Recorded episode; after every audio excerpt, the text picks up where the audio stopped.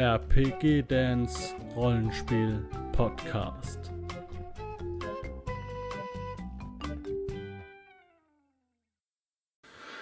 Willkommen, lieber Freund von 1000 Tote Trolle. Ich bin der Dan und ich stelle dir heute das Magazin aus Unterfranken vor, das Fanzine zu Midgard, das natürlich aber auch mit einigen Abwandlungen vielleicht für andere Rollenspielsysteme ganz interessant ist und bis heute auch noch die alten Ausgaben erhalten sind oder zu erhalten sind beim Verlag, beim DDD Verlag in äh, Würzburg. Jo, also heute noch alles erhältlich. So. Ich habe reingeguckt und es reißt nicht ab. Wir sehen vorne drauf wieder das relativ bekannte, der, der mittlerweile relativ bekannte Rahmen. Und wir sehen hier einen Drachen, der eine gewisse Anmutung hat. Ja, sieht ein bisschen asiatisch aus und das ist auch so. Also äh, ja, ist auch so ein Hinweis auf das, was hier in dem Abenteuer wartet. Denn ja, wieder einmal eine exotische Region, die nicht äh, mit vielen Abenteuern bedacht ist, ähm, obwohl ich glaube, dass die vielleicht sogar noch ein bisschen mehr mit Abenteuer bedacht ist.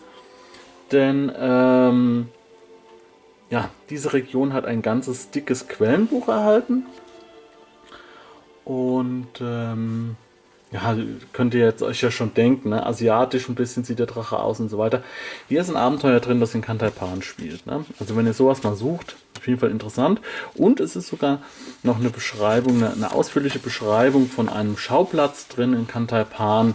Also da haben wir auf jeden Fall Spaß. So, lustig ist, ähm, dass jetzt hier der Teil 5 oder das fünfte Heft ähm, keine, jetzt, also, also, ja, keines falsch. Das bringt ein paar Neuerungen mit sich. Ne? Im Vorwort, das von äh, Carsten Grebe geschrieben ist, ähm, geht es auch, geht's auch darum, so ein bisschen zu sagen, okay, wir sind jetzt wirklich bei Ausgabe 5, andere Fanzines sind da schon eingegangen ähm, und wir haben jetzt viel gelernt, hatten viele Probleme, die Leute müssen jetzt alle ins Studium, äh, beziehungsweise schreiben jetzt gerade die ihre Arbeiten, ihre, ihr müssen ihre, ähm, ja, ihre,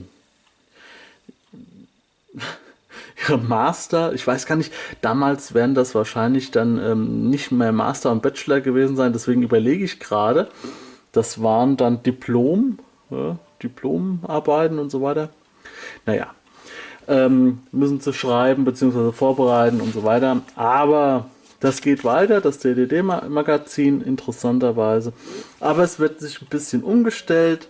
Der Fokus ähm, wird jetzt justiert.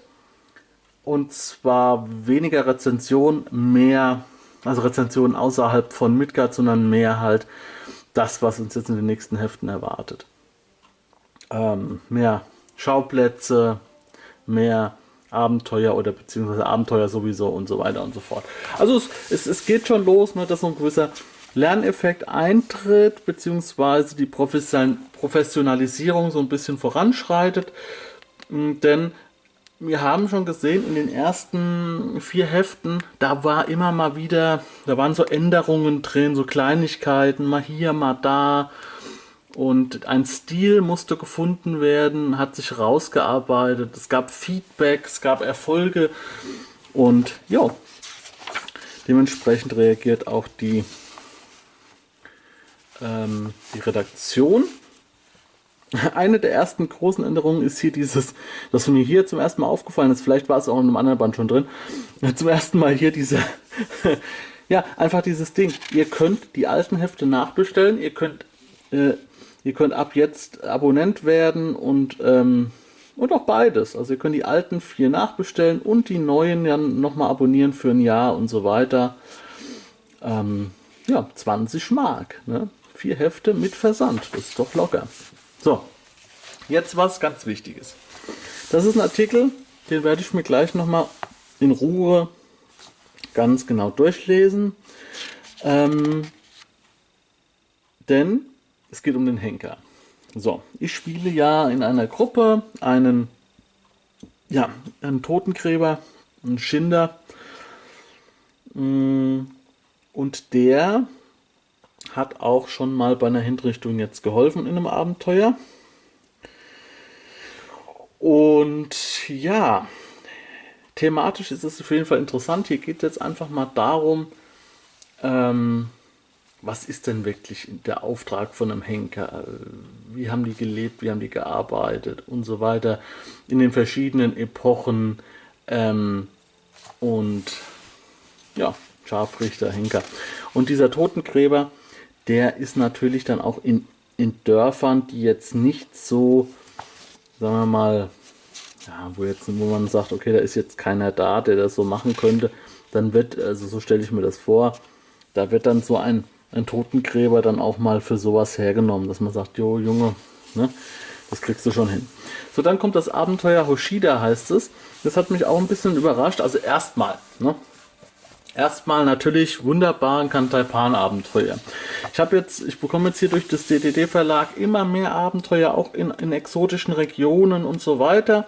Kleines Manko an dieser Stelle. Ähm, man soll es mit Figuren spielen, die aus der Region kommen oder in der Leute sind, die aus der Region kommen. Finde ich schade. Ähm, weil die Idee ist ja, oder für mich fände ich schöner, wenn Abenteuer geschrieben würden, die ähm, aus Westernesse, ja, dass man sagt, okay, ist jetzt auch egal, also wir machen das ein bisschen generisch, der Spielleiter soll das anpassen.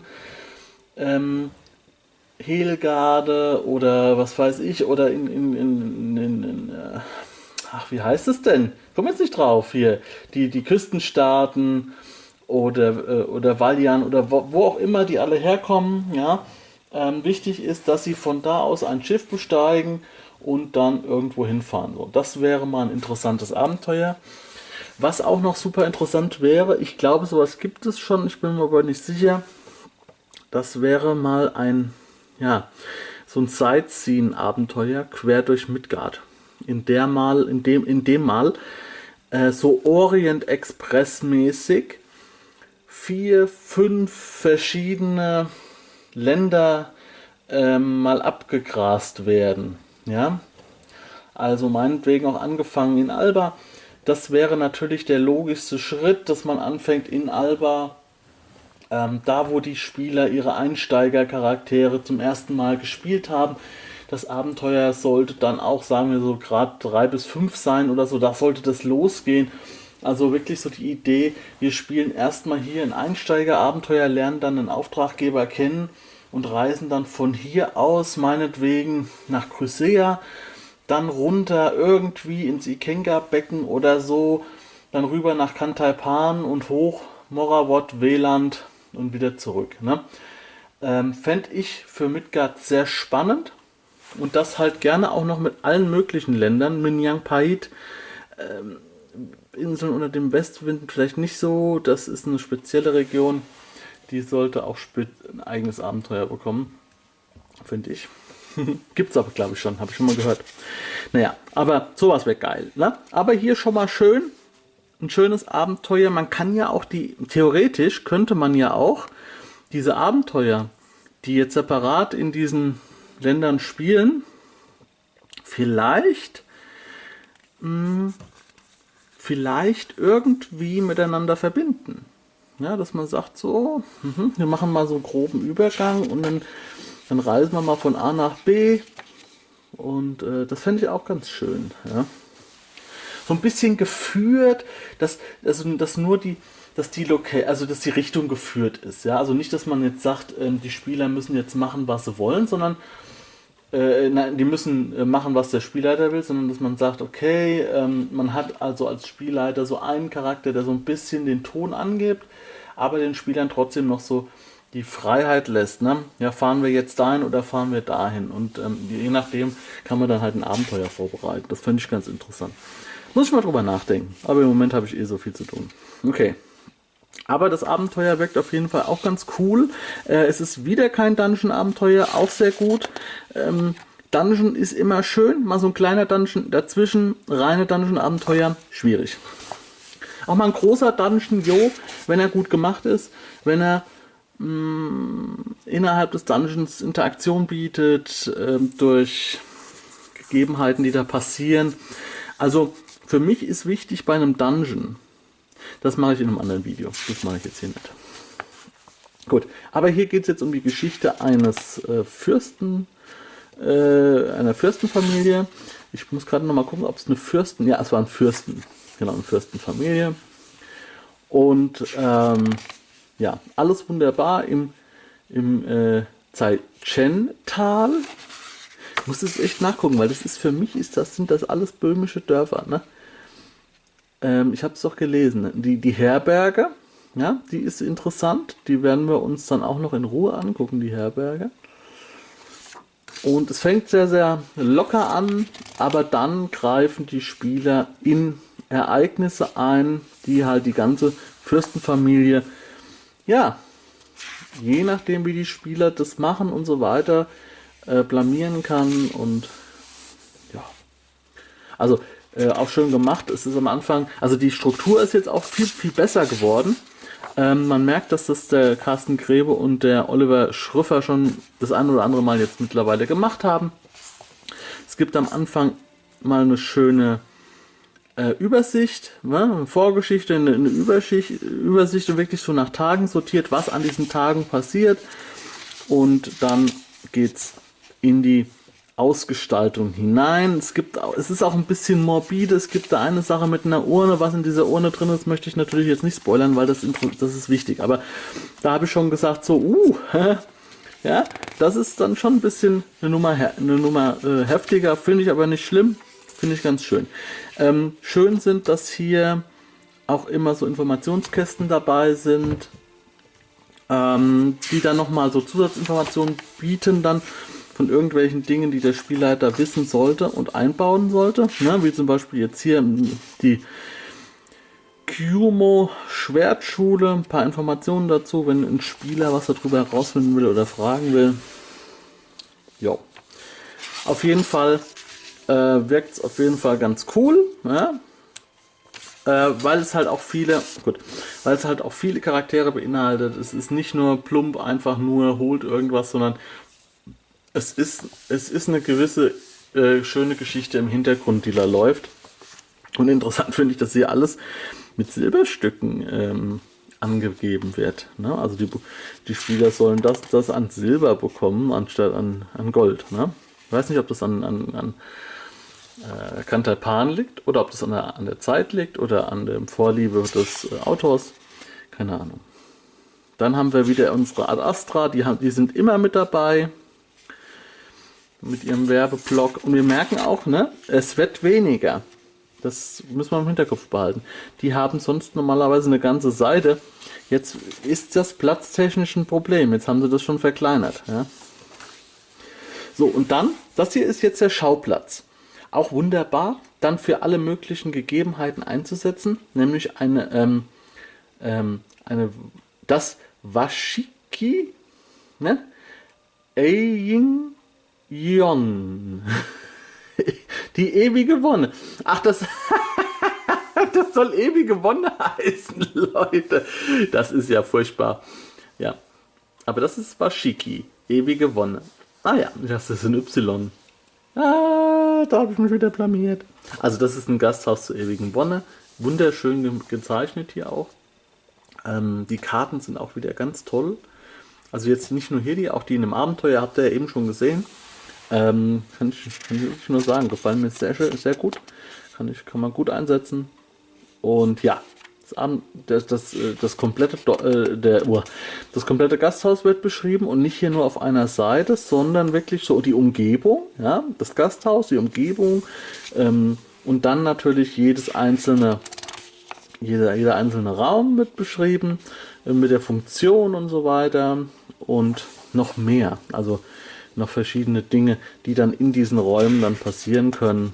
Jo, das hier sieht aus wie dieses, ähm, wie so ein asiatisches Schachspiel oder sowas in der Richtung, also so ein Spiel und hier hinten auch mit diesen, mit diesen äh, Wortblöcken. Ja, weiß ich nicht. So, jetzt kommt was, da war ich ein bisschen überrascht, aber wenn wir in das Verlagsprogramm reingucken, hier sind ja auch Spiele dabei. Na? Seidenstraße und so weiter, die man alle beziehen kann. Und, dann dachte ich so, aha, eine Rezension über das Spiel am, an den Ufern des Nils. Ja, dachte ich, aha, vielleicht ist es damals losgegangen, denn hier kommt jetzt noch eine Spielewerkstatt. Hier wird jetzt mal erklärt, wie der Prozess gelaufen ist, nämlich von ähm, Hanno Kuhn. Ist das auch der derjenige? Ja, das, der Hanno und der Wilfried Kuhn, die haben dieses Spiel gemacht. Das bedeutet, hier können wir jetzt mal nachlesen, was es denn bedeutet, so ein Spiel zu machen und ähm, wie aufwendig es ist, verschiedene Prozesse und so weiter, was man, an welchen Stellschrauben man drehen kann, äh, Glücksfaktor äh, oder, oder alles taktisch und so weiter und so fort. Das wird super interessant, also sowas auch für, für Leute, die vielleicht auch selbst mal in der, ein Spiel machen wollen, ja, da haben sie schon mal so leichte Ansatzpunkte, ist immer ganz gut. Im Shop bist du wieder dabei, auch jetzt auch kleiner, ja, auch wieder nur so eine, was ist das? das ist, naja, das ist ein bisschen mehr als eine Viertelseite, so also eine Drittelseite. Hm? Fantasy Strongpoint. Also man merkt schon, die müssen wirklich äh, das pickepacke volle Heft, müssen so gucken, dass sie die Werbung irgendwo unterkriegen. Ähm, so dass auf jeden Fall genug da ist. Dann Midgard 1880 ist zum ersten Mal hier in dieser Ausgabe drin, schon direkt ab Ausgabe 5 und seitdem eigentlich immer mal wieder. Äh, ich würde eigentlich sagen, fast in jeder Ausgabe ist irgendwas von Midgard 1880 drin. Das hier ist jetzt eine Rezension und ähm, ja, kann man auf jeden Fall nur empfehlen. Wenn ich weiß, was Midgard 1880 ist, das ist eine, eine eigene Variante, die auf den Midgard-Regeln aufsaß. Und zwar anscheinend hier so 95, 94, 95 entstanden und bis heute quasi weiterentwickelt wurde vom Rainer Nagel. Und dementsprechend sind dann auch die Regelsysteme, Midgard ist dann so ein bisschen in die eine Richtung gegangen und, und, und Midgard 1880 ist dann so in die andere Richtung gegangen. So. Also das heißt, sie haben gleichen Start, aber haben sich so ein bisschen anders entwickelt. Und Midgard 1880 heißt halt auch natürlich, das ist eine ganz andere Zeit, da gibt es dann Schusswaffen, da gibt es dann schon, es müsste, also mindestens Gaslicht geben. Gab es im 1880 schon Elektro, elektronisches Licht. Ich glaube, das kam erst ein bisschen später so. Aber das könnte man auch, bin, bin ich ganz sicher. Naja. So, dann, was auch was Tolles, Leute, das ist fantastisch. Ähm, wie gesagt, ich bin ja Fan davon, äh, dass man die Welt ein bisschen öffnen kann. Deswegen ja auch mein Weltenprojekt, äh, in dem jedes Land auf Midgard mit einem fachkundigen Kenner beschrieben ist. Unter dem Video findet ihr die Links dazu. Da findet ihr auch die Playliste äh, zu äh, allen dieser wunderbaren Hefte. Über jedes Heft mache ich ein Video und das findet ihr unter dem Video. So, und hier wie cool, also eine Kulturbeschreibung in Nahuatlan. Die ist jetzt nur vom Oliver Schriffer. Der hat sich also die Sporen jetzt schon verdient. Der arbeitet jetzt auch was Eigenes aus. Ich hoffe, ich tue ihm da nicht unrecht. Ähm, es wirkte nur so, weil er, weil er mit, äh, am Anfang mit, mit äh, Carsten Grebe zusammen äh, einige Dinge gemacht hat. Auch das Abenteuer hier drin ist von ihm teilweise. Oder im letzten Abenteuer, äh, letzten äh, Band war von ihm auch unter Mitarbeit mit Carsten Grebe. Und jetzt hat er hier noch mal ein eigenes Segment. Also entweder er hat sich verbessert, ähm, dass man sagt, okay, du hast jetzt mitgearbeitet, du weißt, wie es läuft, ne? oder er war die ganze Zeit schon gut und wurde jetzt einfach mal von der Kette gelassen.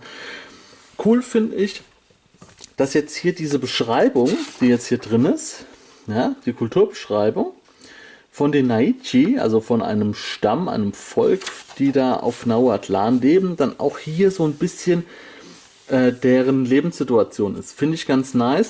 Mit diesen Pueblos, das erinnert mich total an, ähm, natürlich an Winnetou und Old Shatterhand, an Karl May mit den Pueblo-Indianern, die dann in so einem Berg drin wohnen, quasi die Häuser so in den, in den Fels, an den Fels rangegraben und die wohnen halt hier in diesem Tal und ähm, jo, auf jeden Fall super cool. Auch die Zeichnung tipptopp. Mir gefällt es einfach. Dieses, mittlerweile ist das auch elegant. Ne? Mm, mit dem Schwarz-Weiß. Und, und vor allem hier auch jetzt nochmal echtes Schwarz-Weiß. Ne? Das sind keine Graustufen. Ja? Das erkennt man damit oder daran, dass hier wirklich nur Schwarz und Weiß benutzt wird. Und wenn irgendwas heller sein muss, dann sind das halt weiße Punkte in schwarzem Hintergrund und nicht verschiedene Tönungsfarben oder Varianten von Grau. Das ist nochmal ein Unterschied. Ja, das sieht in Graustufen nochmal edler aus. Ist natürlich auch schwieriger dann zu drucken. Auch hier, ja, diese angedeuteten, ich würde mal bedeuten, äh, denken, das sollen so Sonnenstrahlen sein, so, ja.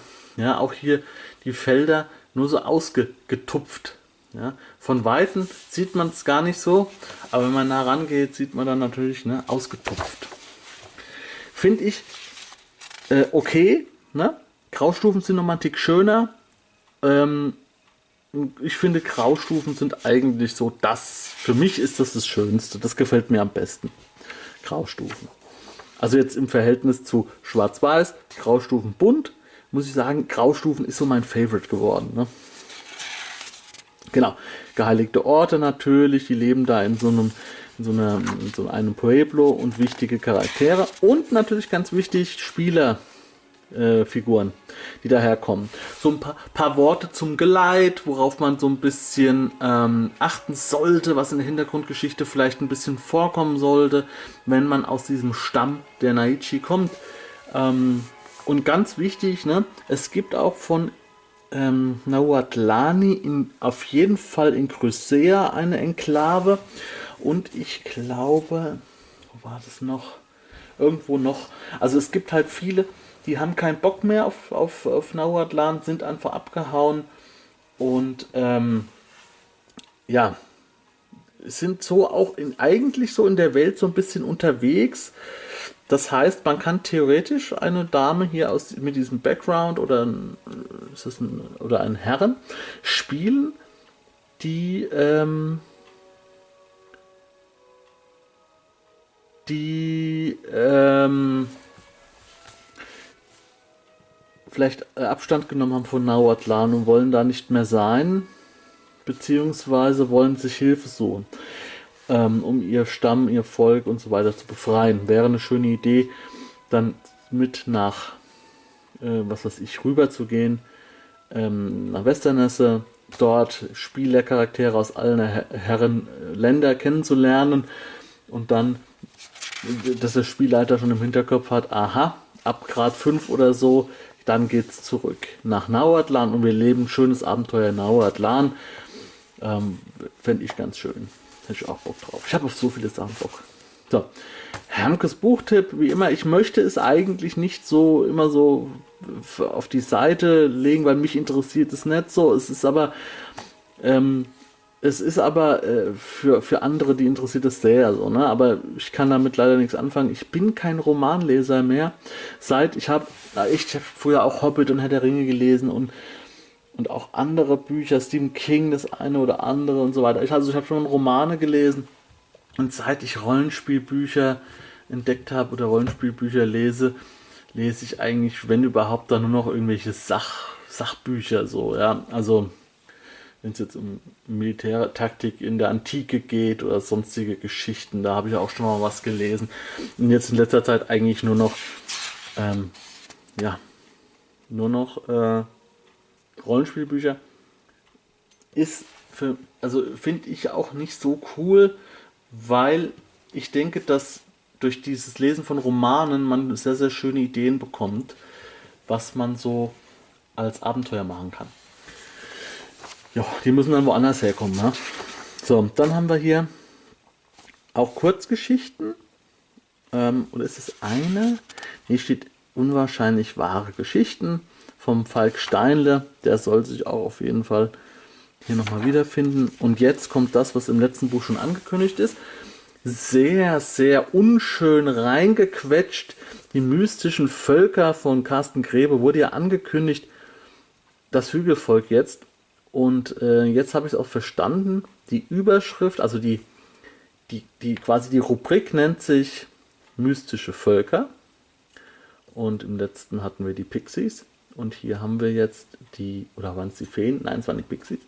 Und hier haben wir jetzt das Hügelvolk aus Weland, das nach Erain einge, eingewandert ist. Und haben jetzt hier die Geschichte dazu. Ähm, ein paar, ja, also quasi die Völkerbeschreibung, so wie es auch hier oben angegeben ist. So, und dann wirklich ganz unschön hier die Werbung nochmal reingequetscht. Ne? Dann merkt man, okay, Angebote kommen rein, wir wollen die Werbung natürlich auch abdrucken, wir sind auch ein bisschen darauf angewiesen, dass das alles funktioniert. Ähm, wir können den Leuten nicht absagen. Jo, ich bin mal gespannt, wie sich das in den nächsten Ausgaben verbessert oder verändert. Ich weiß, dass es heute nicht mehr so ist.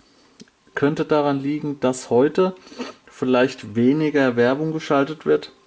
Ähm, oder dass sie einfach gesagt haben, okay, wir müssen es jetzt so oder so machen damit es einfach nicht mehr so reingequetscht ist. Wir müssen den Preis dementsprechend auch anpassen. Ja, und dann hier nochmal Ruf des Warlocks. Alle diese Hefte gibt es immer noch zu bestellen, auch wenn sie hier von 94, 95 sind, auch wenn sie von Midgard dritter Edition sind, alles heute noch zu spielen, auch mit den Charakterwerten und so. Wir gehen nochmal hier rein ins Abenteuer oder so, wo wir ein paar Werte haben. Ja, kann man relativ gut anpassen. Wenn man heute mit Midgard 5 spielt, braucht man ja ähm, braucht man eigentlich die gleichen Werte wie hier auch. Wo sind sie denn? Ich habe doch eben hier so, so Ninjas gesehen. Hier oben haben wir so, so Geisters. Ja, ähm, ja, wir haben Grad, wir haben LP, wir haben AP, LP in dem Fall nicht, weil es Geister sind, Resistenzen. Ja gut, dann fällt halt die vierte weg. Ähm, ähm, ohne Rüstung haben wir, wir haben RW, das ist das, es gibt so eine Fluchtwahrscheinlichkeit, das ist aber glaube ich hier nicht so. Ähm, das H äh, RW, HGW, da müsste man dann einfach mal im, im, Forum fragen. Unter dem Video findet ihr einen Link zum Midgard Forum, ist immer, immer mit dabei. Da kann man sowas erfragen, gar kein Problem. Bewegung 24, eine Abwehr von plus 12, diese Waffenwerte, diese Angriff, Abwehr und so weiter, die haben sich eigentlich kaum verändert. Schaden. Wo denn der Schaden? Nur mit magischen Waffen zu treffen. Er leidet bei Treffer nur 1 plus magische Waffenschadensbonus an Schaden. Der Totengeist fährt unsichtbar an die Körper seines Opfers und übernimmt diesen. Aha, ja. Okay, der macht keinen Schaden. Ja. Äh, habe ich schon mal, so Geister habe ich schon mal gehabt, die macht auch keinen Schaden. Äh, da musste man Prüfungen gegen Angst machen. Wenn man das nicht schafft, kann der Spieler sterben an seiner Furcht. Auch sehr, sehr, sehr, sehr bitter, aber irgendwie cool. Ja. Okay, Leute, das war mein Rezensionsvideo, mein kurzes zur Nummer 5. Hat mir sehr gut gefallen, auch wieder super exotisch. Ich bin ganz kurz davor, ganz, ganz kurz davor, mir wieder eine Excel-Datei anzulegen, was in welchem Heft jetzt genau drin ist damit man es auch dann sortieren kann nach den Ländern dann. Und hier wird auf jeden Fall schon angeteasert, Leute, da können wir uns auch schon drauf freuen. Es gibt hier wieder in den nächsten Ausgaben ein Abenteuer in Moravot mit Vampiren. Es wird was geben in Chrysea und es wird was geben in ein charidisches Szenario, das heißt Escher. Und da bin ich ja schon mal drauf gespannt. Jo, wir sehen uns im nächsten Video wieder. Wenn euch das gefallen hat, gerne einen Daumen nach oben und ein Abo da lassen. Wir sehen uns Macht's gut, Leute, und ciao.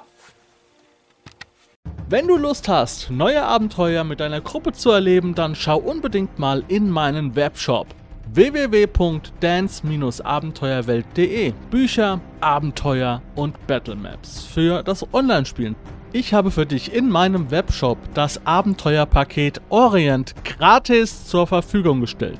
Das Abenteuerpaket zu meinem Midgard Let's Play Das Herz einer Prinzessin enthält über 50 Handouts und Grafiken.